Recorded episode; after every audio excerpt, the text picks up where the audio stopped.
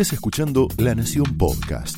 A continuación, Alfredo Leuco analiza los sucesos del día en Palabra de Leuco. Pero déjeme que le cuente por qué creo que este es un tema trascendente para la Argentina. Déjeme que le diga feliz día de la patria, ¿eh? feliz día de la patria y feliz día de la libertad, porque esa libertad es la que nos obliga a denunciar que hoy la patria está en peligro, porque el autoritarismo chavista avanza todos los días a paso redoblado y tambor batiente, mientras gran parte de los argentinos está ocupado, preocupado y aterrado por la pandemia criminal.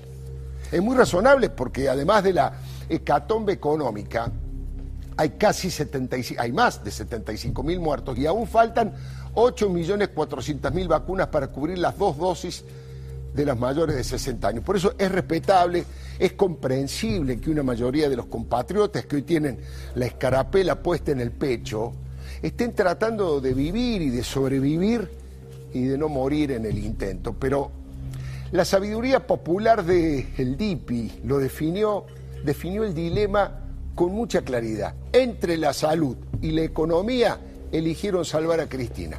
Mire, hoy Cristina dictó e hizo publicar un documento firmado por los cristinistas más extremos, donde anticipan que se viene un default con el Fondo Monetario y con el Club de París, que semejante irresponsable infantilismo va a querer presentar como un gesto patriótico, humanitario y emancipador. Esta es la principal conclusión que se puede extraer del texto titulado Proclama del 25 de mayo. Y allí explican que nuestro país, por su estado de emergencia social y económica, producto de la gestión de Macri, dicen ellos, y de esta pandemia, el país no está en condiciones de afrontar los compromisos con los organismos internacionales y propone destinar todos los recursos a preservar la vida y la salud de los argentinos. Este escrito fue interpretado por el diario Clarín como que el kirchnerismo duro le dice a Alberto Fernández que tiene que negociar.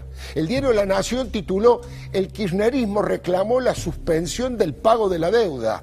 Ahí estamos viendo el título. El kirchnerismo reclamó de inmediata suspensión del pago de la deuda externa. Infobae dice que le explican a Alberto Fernández cómo negociar la deuda. En realidad Cristina, Axel y Máximo no firmaron esta proclama porque son los autores intelectuales. Ellos la redactaron. Alberto no la firmó porque, como le dije recién a Eduardo, se enteró por los diarios. Pobre presidente títere que se dio lo que él tanto despreciaba. Quedó más claro que nunca que el poder está en Uruguay y Juncal y no en la Casa Rosada. Es patética la imagen del presidente humillado por su propia vicepresidenta mientras dialoga con Angela Merkel, le pide una mano en las negociaciones con el fondo. Pregunto, ¿para qué le hacen perder el tiempo a Merkel y a todos nosotros? Si Cristina ya decidió que no se le tiene que pagar a nadie, ¿cuál es la idea de hacernos perder el tiempo a todos? Es una mojada de oreja, como en el barrio, para Alberto. Y va en el mismo sentido que el tema del jefe de los fiscales. Alberto dijo varias veces, mi candidato sigue siendo Daniel Rafecas y Cristina dice, ese es el candidato de Juntos por el Cambio, de la oposición. Es impresionante cómo la reina, el príncipe heredero máximo y el hijo putativo, Axel, han vaciado de poder en tan poco tiempo el presidente electo en las urnas, le guste o no.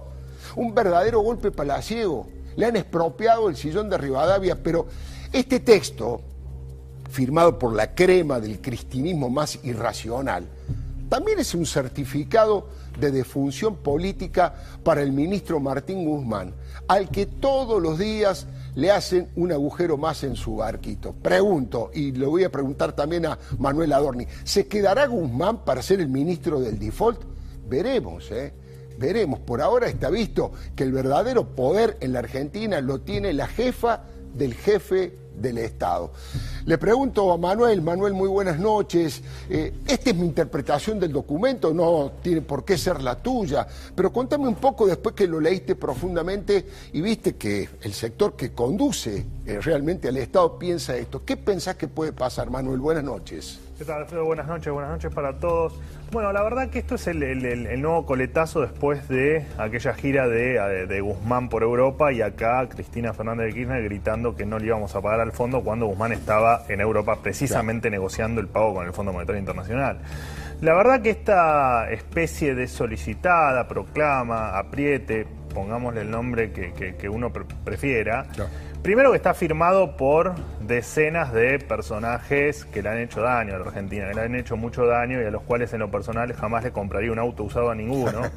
Eh, empezando por ahí, ¿no? Y después que la verdad es que un 25 de mayo con 75 mil muertos, sin vacunas, con las pocas que hay robadas o puestas en brazos equivocados, ahí tenemos las fotos de algunos de los personajes. De los personajes, sí, sí, sí.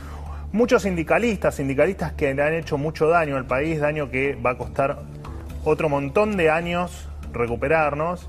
Digo, bueno, la verdad es que me dio, me dio mucha tristeza leer eso. No me sorprendió, por supuesto, porque ya no me sorprende nada del kirchnerismo. Vos decías, la crema del kirchnerismo. Bueno, sí, una crema bastante rancia, pero crema al fin. Y lo cierto es que eh, la verdad es que estando a cinco días eh, o seis días de eh, tener que decir, tal vez, ojalá que no, pero tal vez que tenemos que decir que nos tomamos 60 días más para ver si entramos en default o no, con un organismo que le debemos desde la década del 50 y no le podemos pagar, en una Argentina que estuvo de sus 211 años que cumplimos hoy desde aquel 25 eh, de mayo de 1810, de los 211 años, 73 años en default. 73 años en default y acá tenés a toda esta runfla de personajes pidiendo otra vez que no se pague la deuda y la última vez que no pagamos la deuda te recuerdo que el país entró en un periodo de no crecimiento, de pobreza crónica y estructural y de inflación de la que hoy todavía no podemos salir y todos los índices se están agravando. Así que yo haría las cosas de una manera un poco más seria. Dejaría a Guzmán, si son sus últimos días, que lo sean haciendo algo por la patria. Hacer ese algo por la patria es reinsertarnos en el mundo, al menos en materia de deuda, porque está claro que otras decisiones económicas más que la reestructuración y a muy duras penas el ministro Guzmán no toma. ¿no?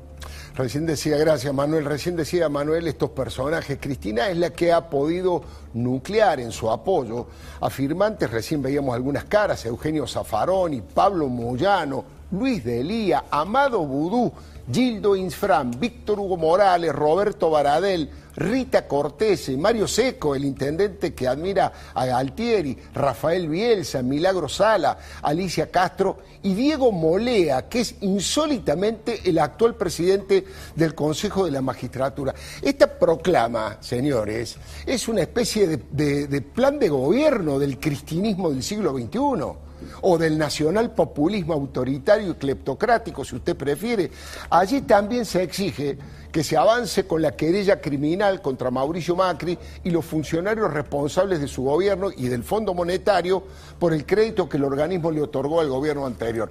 Y digo programa de gobierno porque todo esto fue implementado, motorizado por la diputada Fernanda Vallejos, quien suele expresar y anticipar las posiciones más radicalizadas de Cristina.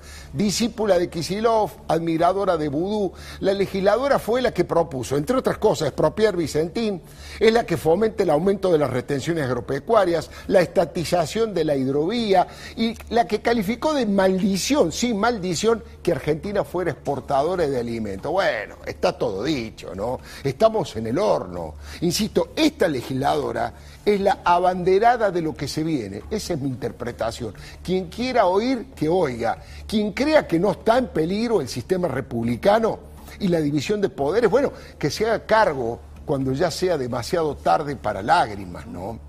La patria es de todos, no es de Cristina. Por eso le digo que si el pueblo quiere saber de qué se trata, debe saber que todas y cada una de las medidas que se tomaron y se van a tomar en la justicia son para colonizarla, para ponerle la camiseta de Cristina para que todos los corruptos de Estado queden en libertad lo más rápido posible y para que los jueces, los fiscales y los periodistas que se animaron a investigarlos la pasen lo peor posible. Ejemplos sobran, ¿eh? Y lo venimos marcando desde hace muchísimo tiempo, pero últimamente hay una orden de Cristina de pisar el acelerador a fondo. No hay que permitir que cercenen las libertades que nos supimos conseguir en aquel 25 de mayo de 1810. Ya en aquel momento nuestros patriotas decretaron el otoño de los virreyes, el otoño de los virreyes. Los indignados de mayo destituyeron al virrey Cisneros y entronizaron el primer gobierno patrio encabezado por Cornelio Saavedra. La patria está en peligro Estamos atrapados sin salida. Es un círculo vicioso y confiscatorio entre Santa Cruz y Venezuela pasando por Formosa. Quieren instaurar un nuevo régimen contrario a la República. Populismo de cuarta, autocracia jurásica, si usted lo quiere llamar. Hoy se cumplen 211 años de aquel 25 de mayo.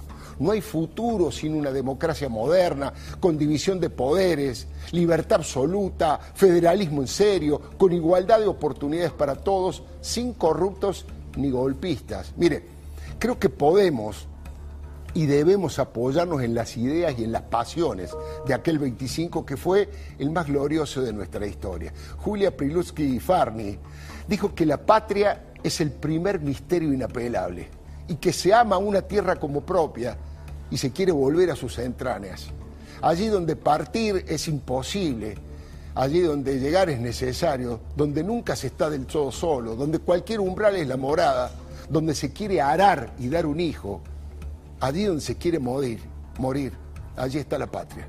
Mire, Manuel Belgrano, que fue un gran patriota de verdad, lo definió así. La patria es un sentimiento de libertad que es capaz de transformar en héroes a los ciudadanos más simples. Yo creo que a esta epopeya estamos convocados todos los días, ayer, hoy y siempre, para que el sol del 25 siga asomando para todos.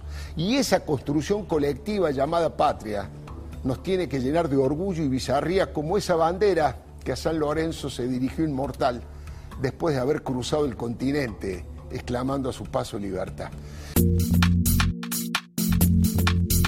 Esto fue Palabra de Leuco, un podcast exclusivo de La Nación. Escucha todos los programas de La Nación Podcast en www.lanacion.com.ar. Suscríbete para no perderte ningún episodio. Estamos en Spotify, Apple Podcast, Google Podcast y en tu reproductor de podcast favorito. Seguí escuchando La Nación Podcast.